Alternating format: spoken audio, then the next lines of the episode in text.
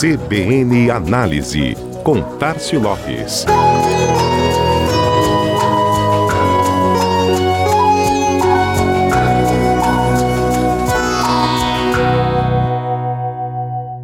Como está a renda do consumidor brasileiro neste momento?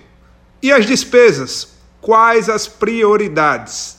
A primeira pesquisa realizada pelo Serasa, após o início das medidas de isolamento social por aqui, indicou que 89% dos brasileiros afirmam ter tido uma queda na renda pessoal ou familiar devido à pandemia. A empresa de análises e informações para decisões de crédito e apoio a negócios constatou ainda que 77% dos entrevistados acredita que a renda pessoal já caiu ou cairá com o passar dos dias. O levantamento publicado pelo portal especializado em marketing e publicidade Meio e Mensagem apontou ainda que 73% da população economicamente ativa teve sua vida financeira afetada de alguma maneira. O desemprego aumentou algo em torno de 5%, considerando o mesmo período de 2019. E a razão, naturalmente, foi atribuída ao novo coronavírus, para 41%. Na amostragem apresentada pelo Serasa, em parceria com o Instituto Split Second, 14% dos respondentes declararam ter ficado desempregados durante a pandemia.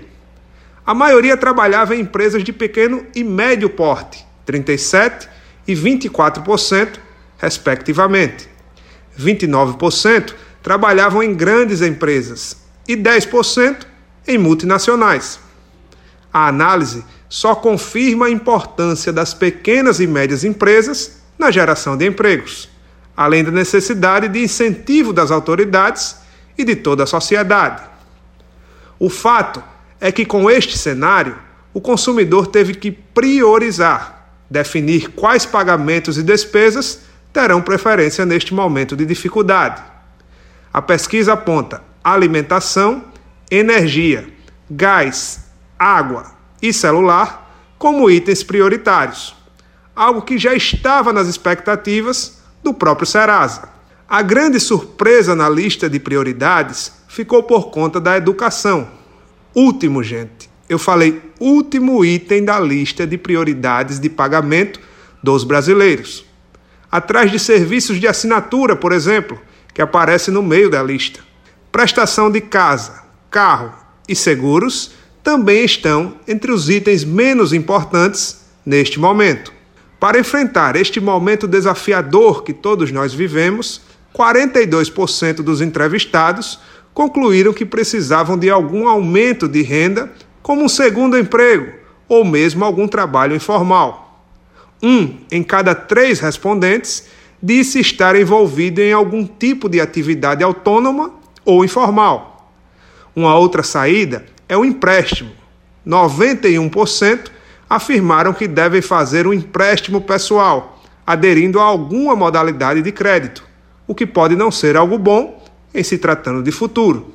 Alternativas encontradas agora que afetarão o consumo no curto, médio e longo prazo.